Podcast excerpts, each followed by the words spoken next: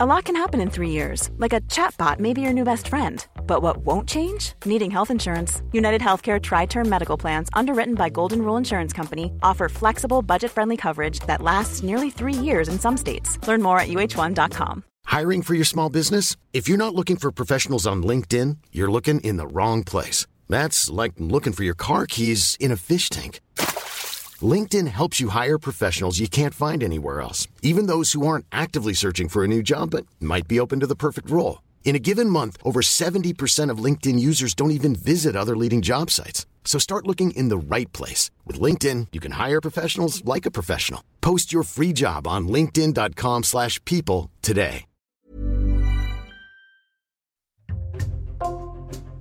Bonjour, c'est Raphaël Pueyo pour Code Source, le podcast d'actualité du Parisien.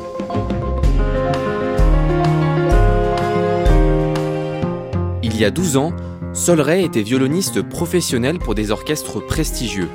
Aujourd'hui, elle se produit toujours sur scène mais dans un autre rôle, celui de chef d'orchestre. En 2010, alors qu'elle était encore violoniste, c'est un anévrisme qui a bouleversé sa vie. Après une opération du cerveau qui a mal tourné, elle s'est réveillée avec le bras gauche paralysé, incapable de jouer du violon. Solray raconte aujourd'hui son histoire dans Code Source, au micro d'Ambre Rosala.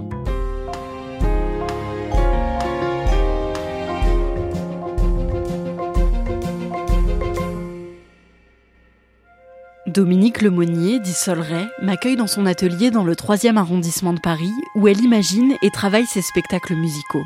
C'est une femme très élégante, blonde aux yeux bleus et qui porte un tailleur très chic. Nous nous installons à son bureau et elle commence à me raconter son enfance. Sol Ray grandit en Normandie, à Caen, avec sa grande sœur et son petit frère et leurs parents. Sa mère est pianiste et donne des cours à la maison et son père est représentant de commerce. Ma mère était très cultivée, très artiste, mais c'était un milieu catholique, euh, provincial. Le milieu dans lequel je grandissais était un milieu assez triste, qui moi me pesait. Et paradoxalement et par euh, opposition, je virevoltais dans tous les sens. J'avais euh, besoin d'ailleurs permanent. Malgré son dynamisme, la petite fille ne s'épanouit pas et sa mère s'en rend compte. Alors quand elle a 3 ans, elle l'emmène voir un psychiatre. Le psychiatre lui a dit Votre fille s'ennuie à mourir. Il faut absolument que vous la sollicitiez de toutes parts. Et elle m'a mis au piano directement. Elle s'est dit que la musique allait me, me sauver. Donc, euh, à trois ans, elle m'a appris le piano, les notes, le solfège. À quatre ans, elle m'a appris à lire, à écrire, à compter. Ma mère m'a m'a sollicité en permanence. Quand elle a 6 ans, sa mère la prépare pour passer un examen de piano pour intégrer le conservatoire de Caen. J'arrive au conservatoire de Caen et dans les couloirs, j'ai entendu du violon. Comme j'étais une petite fille très vive, je me suis tout de suite euh, engouffrée dans la salle où j'entendais ce son qui m'a attirée euh, tout de suite. Et donc j'ai passé cet examen pour rentrer au conservatoire, j'ai eu cet examen, et le lendemain je dis à ma mère, mais moi je n'aime pas le piano du tout, je veux faire du violon. Mon père a dit à ma mère, écoute, laisse-la faire du violon, puisqu'elle en a tellement envie. Et ma mère était assez difficile, elle me disait, mais non, mais c'est un instrument très difficile, et tout ça. mais moi j'étais très entêtée, donc euh, quelques mois après j'ai commencé le violon. Ses parents lui offrent un violon et tout de suite, la fillette crée un lien très fort avec son instrument. Ce son m'habite et, et, me nourrit et m'émeut plus que tous les autres instruments. Et le violon est un instrument si petit, si fragile, si délicat et en même temps tellement puissant, tellement euh, riche, euh, tellement émotionnel qu'une fois qu'il arrive dans vos bras, puisque c'est un instrument qu'on tient dans ses bras, c'est vraiment un prolongement du corps. Il peut vraiment faire office de doudou pour une petite fille qui commence avec un petit violon qui est petit. C'est très ludique. Et pour moi qui avait cette nature euh, très débordante, très vivace, très allègre, c'est comme une reconnaissance de l'autre. Comme quelque chose qui est en dehors de vous, mais qui finalement est vous. Sol apprend le solfège et le violon au conservatoire, mais elle continue d'aller à l'école normalement. Elle saute le CP et le CE1 et à 14 ans, elle rejoint l'ensemble instrumental de Normandie qui vient tout juste de se créer. Avec l'orchestre, elle donne des concerts et commence déjà à gagner un peu sa vie. Elle termine le lycée quand elle a 16 ans, puis elle fait une crise d'adolescence. Dans les années 75, toute la société bougeait énormément. Le rapport des hommes et des femmes changeait, le rapport à la liberté sexuelle aussi était très différent. J'avais des engagements politiques, enfin, j'étais concernée par euh, une société que je voulais voir changer. Je n'aimais pas cette société euh, d'avant où les femmes étaient soumises, où, où les femmes devaient rester à, la maison, s'occuper des foyers, avoir des enfants. Tous ces codes bourgeois euh, étaient pour moi inenvisageables. Il y a eu une période un peu conflictuelle avec justement mes parents, qui a fait que bon, j'ai quitté euh, le cocon familial euh, assez brutalement et je me suis débrouillée toute seule. L'adolescente part de chez ses parents à seulement 16 ans. Elle intègre le conservatoire de Versailles, puis de Paris, et gagne sa vie en donnant des concerts ou en jouant pour des musiques de films. Puis elle arrête sa formation au conservatoire parce qu'elle trouve les professeurs trop austères et parfois cruels avec leurs élèves. À 25 ans, elle décide de partir aux États-Unis pour perfectionner sa musique. Et là, j'ai repris mes études vraiment très sérieusement, avec un professeur polonais magnifique, un des virtuoses de sa génération dans les années 40-50, euh, qui m'a redonné confiance et qui était extrêmement enthousiaste qui aimait euh, la musique, qui aimait ses étudiants, qui les encourageait. L'Amérique était un Eldorado à ce niveau-là. Et c'était un bonheur de pouvoir euh, recevoir un enseignement euh, aussi joyeux et être en dehors de ce regard toujours négatif français. Solray rentre en France quand elle a 28 ans. Elle intègre l'orchestre philharmonique de Radio France et parallèlement, elle explore d'autres genres musicaux comme le jazz, la musique tzigane ou le tango. Elle commence aussi à jouer pour le cinéma et un matin du mois d'août 1985, elle rencontre Alexandre Desplat, un tout jeune compositeur de musique de film. On s'est rencontrés en séance d'enregistrement. J'ai été engagée pour venir jouer euh, une de ses premières musiques de film. C'était chez Coluche parce que Coluche, il adorait la musique. Et comme il était très généreux avec ses copains, il avait construit un studio d'enregistrement dans sa maison dans le 14e, à côté du parc Montsouris. Et donc, il y avait Coluche à côté qui répétait ses émissions. Et, et de l'autre côté, il y avait un studio d'enregistrement avec ses copains musiciens. La violoniste et le compositeur tombent très amoureux, ils se marient et Solray devient vite sa soliste de prédilection. Elle l'aide aussi dans la direction artistique de ses prochains films et lui fait découvrir toutes les possibilités de jeu du violon. En 1996, elle crée un ensemble de cinq instruments à cordes pour interpréter la partition de son mari écrite pour le film de Jacques Audiard, Un héros très discret. Avec cet ensemble qu'elle appelle le Trafic Quintet, elle crée en 2005 un premier spectacle, Nouvelle Vague de Godard à Audiard, dans lequel elle revisite des musiques de films qu'elle met en images. Sol Ray crée d'autres spectacles dans les années qui suivent où elle mêle toujours musique et vidéo. Et c'est elle, derrière son violon, qui dirige les autres musiciens.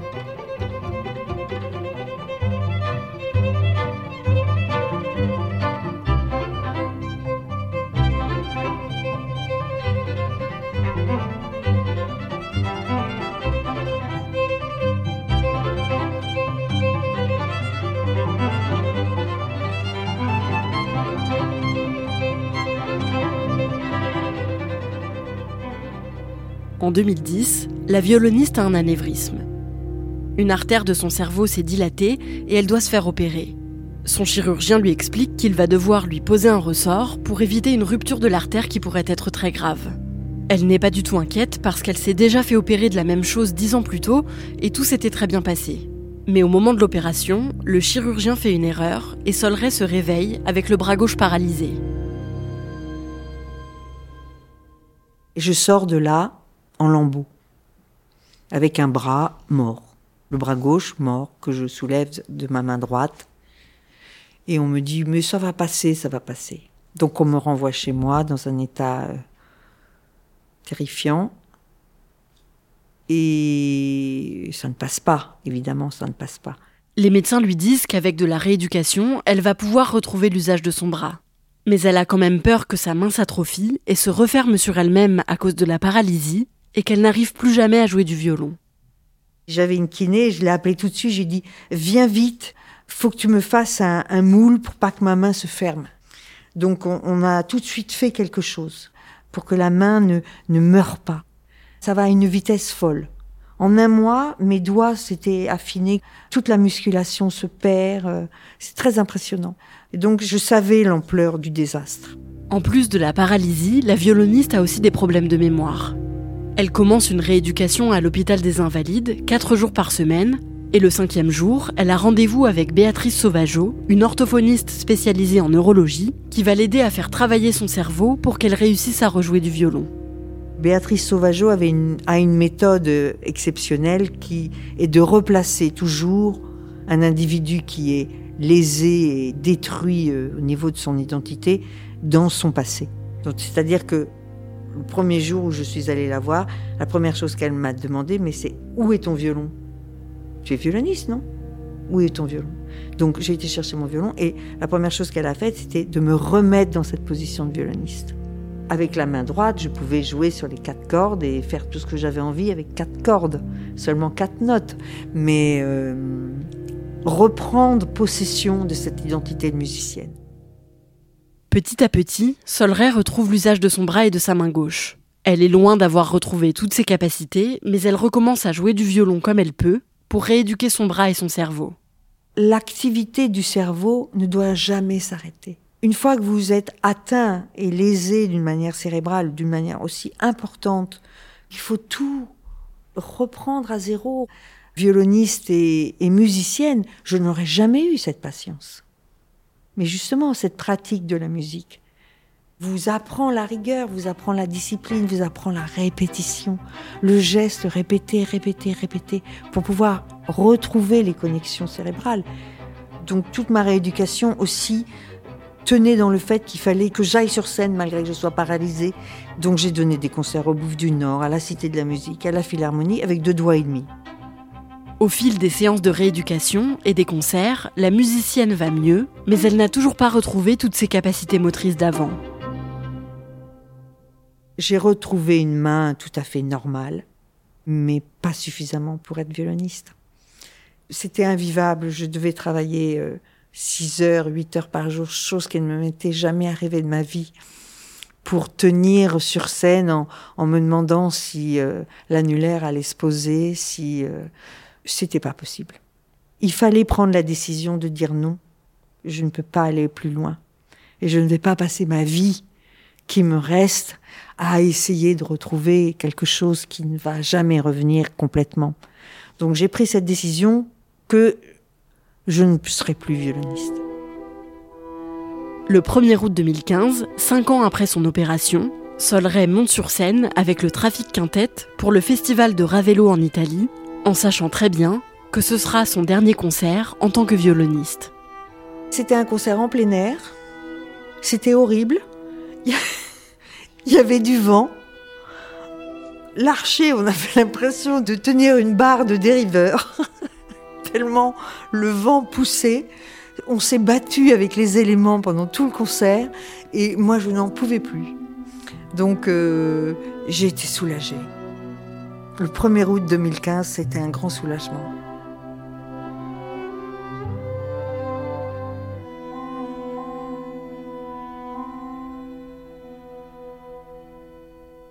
Après avoir rangé son violon, ça devient très difficile pour la musicienne d'aller au concert et d'entendre quelqu'un jouer du violon. Mais elle ne se laisse pas abattre et elle continue de travailler, surtout avec son mari Alexandre Desplat en tant que directrice artistique. Et parfois elle le remplace en studio d'enregistrement pour diriger les musiciens. En général, c'est Alexandre qui dirige ses séances, mais parfois il est très euh, fatigué ou il veut entendre d'une manière différente. Donc à ce moment-là, je prends sa place sur le podium. Donc je suis passée derrière à la cabine et j'ai commencé à, diriger les séances d'enregistrement. Et puis de temps en temps, je les ai dirigées au sens propre du terme. J'étais à la baguette. Donc j'ai commencé comme ça. Petit à petit, elle se dit que si elle ne peut plus jouer de violon, elle peut toujours diriger un orchestre. J'ai dirigé l'orchestre d'Annecy, l'orchestre national d'Auvergne. Donc ça s'est fait comme ça, mais En revanche, moi, je me suis dit, oui, euh, c'est très bien, mais je vais apprendre la technique. Donc, j'ai pris des cours. Donc, j'ai trouvé un professeur euh, formidable en la personne de Carmen Moral, qui est professeure à la Berkeley School à Boston. Et pendant la pandémie, elle était à Paris. Donc, j'allais euh, chaque semaine avec mon petit cartable travailler des partitions avec elle. Et j'ai appris la direction avec elle. Le 4 octobre 2022, Solray se produit à la scène musicale près de Paris avec le Trafic Quintet. Il rejoue le spectacle Divine Féminin que Solray a créé 13 ans plus tôt. Cette fois-ci, elle ne monte pas sur scène en tant que violoniste, mais en tant que chef d'orchestre. La salle est magnifique, elle sonne magnifiquement bien. On a eu beaucoup de chance parce que la salle était pleine. Un grand enthousiasme du public, vraiment. Et c'est un, genre de nouveau départ. Aujourd'hui, je, me sens peut-être encore plus musicienne qu'avant. Je suis libre avec cette nouvelle identité. Je suis en paix. De temps en temps, j'ouvre la boîte de violon. C'est comme une boîte de Pandore. J'ouvre la boîte de violon et puis je fais sonner. Et puis je suis contente parce que ça sonne encore. Et que je sais encore faire sonner un violon. Mais euh, c'est fini, voilà, je ne suis plus violoniste.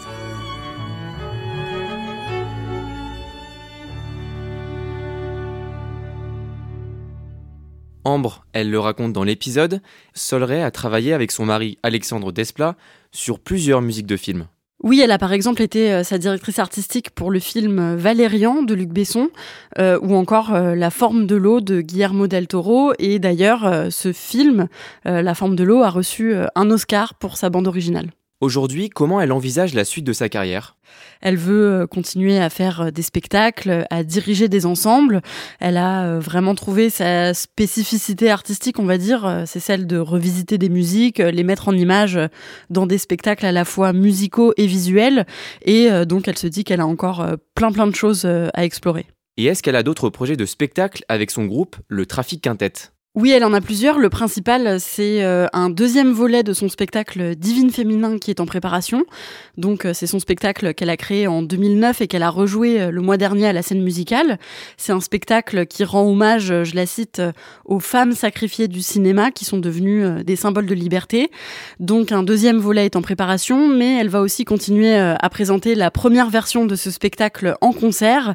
Et elle sera, par exemple, avec le Trafic Quintet au Festival Radio France de Montpellier en juillet prochain. Merci Ambre Rosala et merci à Olivier Bureau pour son aide. Code Source est le podcast quotidien d'actualité du Parisien. N'oubliez pas de vous abonner pour ne rater aucun épisode. Vous pouvez nous écrire à codesource at leparisien.fr. Cet épisode a été produit par Thibault Lambert et Emma Jacob. Réalisation Julien Moncouquiole.